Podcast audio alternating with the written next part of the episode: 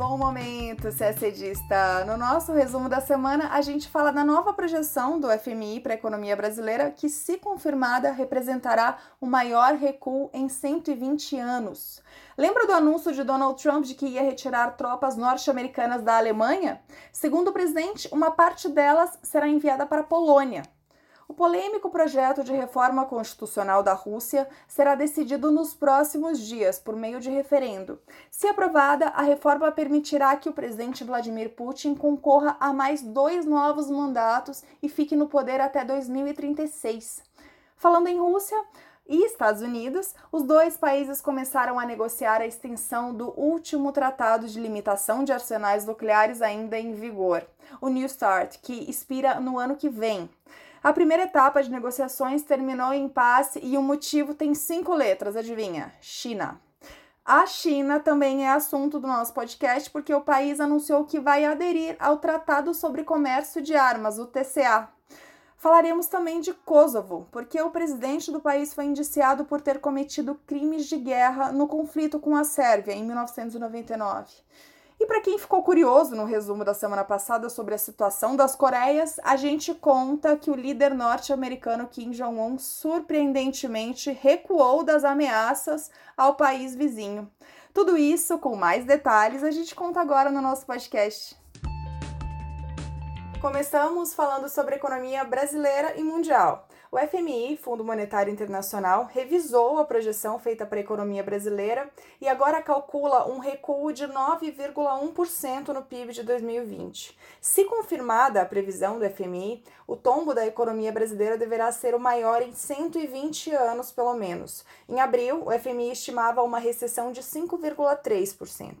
Os novos dados do fundo, publicados na quarta-feira, dia 24, mostraram uma piora generalizada para a atividade econômica mundial, confirmando que os estragos econômicos provocados pela pandemia do coronavírus são mais intensos do que o previsto inicialmente. O FMI aponta, por exemplo, que o PIB global deve recuar 4,9% neste ano. A previsão anterior era de queda de 3%, com todas as regiões enfrentando um quadro de recessão. O FMI também revisou as projeções de crescimento dos países para 2021. A expectativa de retomada da economia mundial é mais pessimista do que antes. Agora, a previsão de crescimento do mundo é de 5,4% no ano que vem, abaixo dos 5,8% projetados em abril. Ainda assim, é uma retomada. A economia brasileira, a projeção para a economia brasileira, por outro lado, é de avanço de 3,6% acima dos 2,9% esperados no relatório passado, ou seja, a FMI espera uma retomada maior do que esperava em abril para a economia brasileira. Só que o desempenho brasileiro ainda deverá ficar abaixo das previsões do fundo para as economias emergentes, que devem apresentar expansão de 5,9%. Também nessa semana, na terça-feira, o Banco Central anunciou uma série de medidas para incentivar as instituições financeiras a concederem até 272 bilhões de reais em novos empréstimos. E o foco desses empréstimos são as empresas de pequeno porte, que estão sendo fortemente afetadas pela crise da pandemia. Semana passada a gente contou da decisão dos Estados Unidos de retirar tropas da Alemanha como forma de pressionar o país a aumentar sua contribuição para a OTAN, a Organização do Tratado do Atlântico Norte. Pois bem, nesta quarta-feira, dia 24, o presidente Donald Trump afirmou que algumas dessas tropas serão realocadas para a Polônia. O anúncio foi feito durante um encontro na Casa Branca com o presidente polonês Andrzej Duda. Segundo Trump, alguns militares que estão hoje na Alemanha voltarão para casa e outros irão para outros lugares, como a Polônia, o único país que foi citado nominalmente no discurso. Trump havia anunciado na semana passada a intenção de diminuir o número de soldados americanos destacados em território alemão, que passará de 52 mil para no máximo 25 mil. O presidente polonês declarou nesta quarta-feira que não ousaria dizer ao presidente americano para onde enviar seus soldados, mas admitiu que havia pedido que não retirasse tropas americanas da Europa para preservar a segurança do continente. No nosso Diário de Notícias de segunda-feira, tem um artigo em inglês sobre a posição da Polônia nesse complexo xadrez internacional. Vale a pena dar uma olhada. O assunto agora é Rússia. Nesta quinta-feira, dia 25, foram abertas as votações do referendo em que a população dará sua opinião sobre a reforma constitucional do país. Se aprovada, a reforma permite que o atual presidente Vladimir Putin se mantenha no poder até 2036. A votação vai durar até a data oficial da consulta popular, que é o dia 1 de julho. As autoridades decidiram abrir os centros eleitorais antes, né, no dia 25 de junho, para evitar aglomerações nas sessões eleitorais, em uma tentativa de evitar o agravamento da pandemia de Covid-19. A proposta da reforma prevê um limite de dois mandatos para a presidência, mas esse mandato passaria a ser contado do zero quando a Constituição passasse a valer. Então, o atual presidente, que cumpre seu segundo mandato até 2024, segundo a Constituição antiga, poderia se candidatar novamente. Além da possibilidade de dois novos mandatos, o, o projeto da nova Constituição permite que o presidente nomeie e demita juízes. O texto também escreve a fé em Deus da população, contrariando o ateísmo do período comunista, e estabelece que o casamento é a união entre um homem e uma mulher, valores conservadores defendidos por Putin. A proposta de reforma constitucional, que foi sugerida por Vladimir Putin, já foi confirmada pelas duas casas do parlamento, então não seria necessário um referendo, mas o presidente decidiu que a nova Constituição também deveria ser validada nas urnas. Putin prometeu que não vai executar a reforma se os russos votarem não.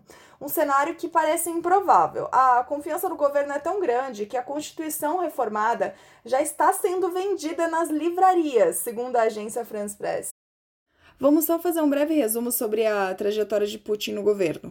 Vladimir Putin está no poder desde 1999, quando assumiu o cargo de primeiro-ministro, e hoje cumpre seu quarto mandato como presidente. Os dois primeiros foram entre 2000 e 2008 e os dois últimos entre 2012 e 2024. Entre 2008 e 2012, Putin foi premier, mas era o líder de fato do país. No domingo, Putin declarou na televisão que ainda não decidiu se disputará a presidência depois de 2024, caso a reforma aconteça, mas que lhe parece importante ter essa opção. Falando agora sobre regime nuclear.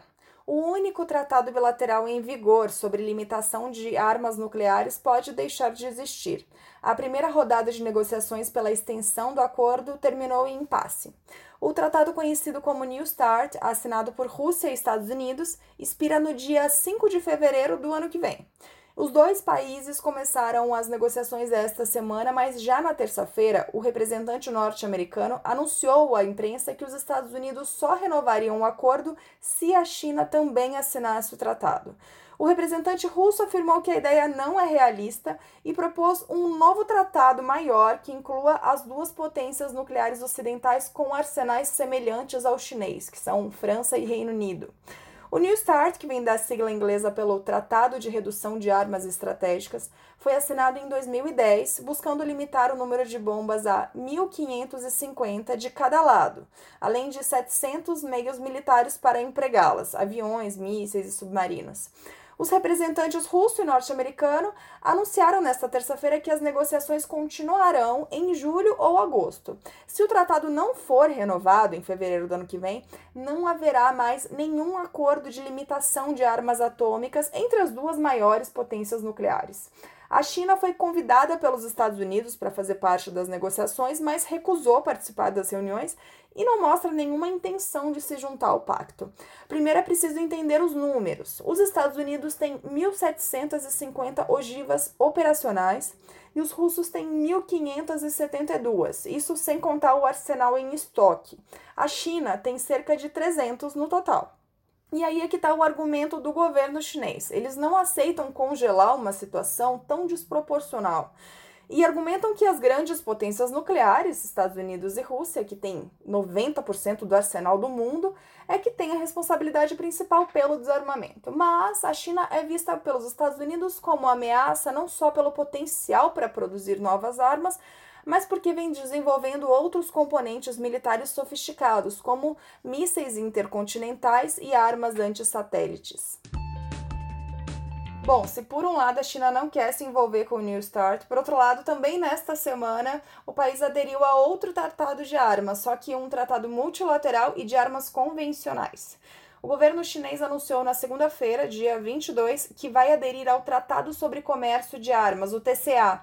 O tratado, adotado em 2013 no âmbito das Nações Unidas e que entrou em vigor no ano seguinte, prevê que cada país signatário avalie antes de qualquer transação se as armas vendidas podem ser utilizadas para evitar um embargo internacional, ser desviadas em benefício de criminosos ou se violam os direitos humanos. A adesão da China, aprovada no sábado pelo principal órgão legislativo do país, fortalece o tratado, já que a China é o segundo maior fabricante de armas do mundo, armas convencionais. O país que mais fabrica armas convencionais no mundo, os Estados Unidos, assinou o tratado durante a presidência de Barack Obama, mas o Congresso nunca ratificou o texto. No ano passado, o presidente americano Donald Trump rejeitou o tratado.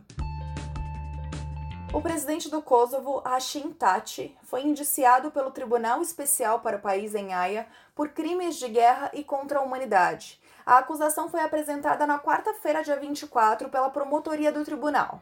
O Tribunal Especial para Kosovo foi estabelecido em 2015 para tratar de supostos crimes cometidos pelas guerrilhas do Exército de Liberação do Kosovo durante a Guerra de Independência em 1999. O conflito entre Sérvia e a zona separatista Kosovo deixou mais de 13 mil mortos e a maior parte delas eram albaneses do Kosovo. Apesar do massacre pelos sérvios, muitos deles condenados por crimes de guerra, o outro lado, das guerrilhas pela independência do Kosovo, passou a ser investigado por ter supostamente cometido também crimes de guerra, dessa vez contra civis sérvios e opositores políticos albaneses. Essas denúncias apareceram em um relatório apresentado pelo Comitê de Direitos Humanos do Conselho Europeu em 2011, e esse relatório ensejou a criação do Tribunal Especial em Haia. O tribunal funciona sob as leis do Kosovo, mas é formado por procuradores e juízes internacionais. Segundo a Procuradoria, Tati está sendo indiciado junto a outras pessoas por assassinatos, desaparecimento de pessoas, perseguição e tortura. Na época, Tati era um dos comandantes do Exército de Liberação. O presidente nega que tenha cometido qualquer crime de guerra. A Guerra do Kosovo foi o último confronto da Guerra Civil da Iugoslávia. Foi entre 1998 e 1999, quando a província albanesa do Kosovo se rebelou contra os sérvios. Em 1999, uma série de ataques da OTAN aos sérvios encerrou a guerra. Mas a independência do país foi conquistada uma década mais tarde, em 2008. Vamos falar agora de Península Coreana depois de uma escalada de tensões que culminou na explosão de um escritório diplomático, a Coreia do Norte recuou, amenizou o tom contra o país vizinho e decidiu suspender planos de ataque militar à Coreia do Sul. O anúncio foi feito na quarta-feira, dia 24, pela agência estatal norte-coreana KCNA. Ainda não está claro por que a Coreia do Norte recuou, um gesto bem atípico, levando em consideração a política pouco conciliatória do presidente Kim Jong-un. Segundo analistas, o Norte tentava provocar uma crise artificial para obter concessões. Os conflitos mais recentes foram provocados pela ação de ativistas que, do território sul-coreano, começaram a lançar balões em direção ao norte com panfletos criticando o regime de direitos humanos e a pretensão nuclear da Coreia do Norte. Pressionado pelo vizinho, o governo sul-coreano disse que tentou aprovar uma lei que proibisse os balões, mas o projeto foi abandonado em meio à polêmica sobre a violação da liberdade de expressão no país. Como resposta, a Coreia do Norte cortou todos os canais de comunicação com o Sul e, na terça passada, explodiu um escritório diplomático que, quando aberto em território norte-coreano em 2018, com dinheiro sul-coreano, foi considerado um marco na aproximação entre as duas Coreias. O regime norte-coreano também anunciou que havia preparado milhões de panfletos com propaganda contra o Sul.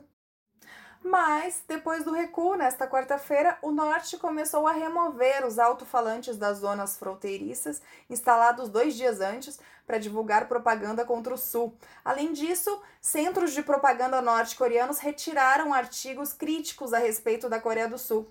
As duas Coreias estão tecnicamente em guerra desde 1950, quando a Coreia do Norte invadiu o Sul em um conflito que causou milhões de mortes. Os combates terminaram três anos depois, em 1953, com a assinatura de um armistício, mas tecnicamente a guerra não terminou porque nunca foi assinado um tratado de paz.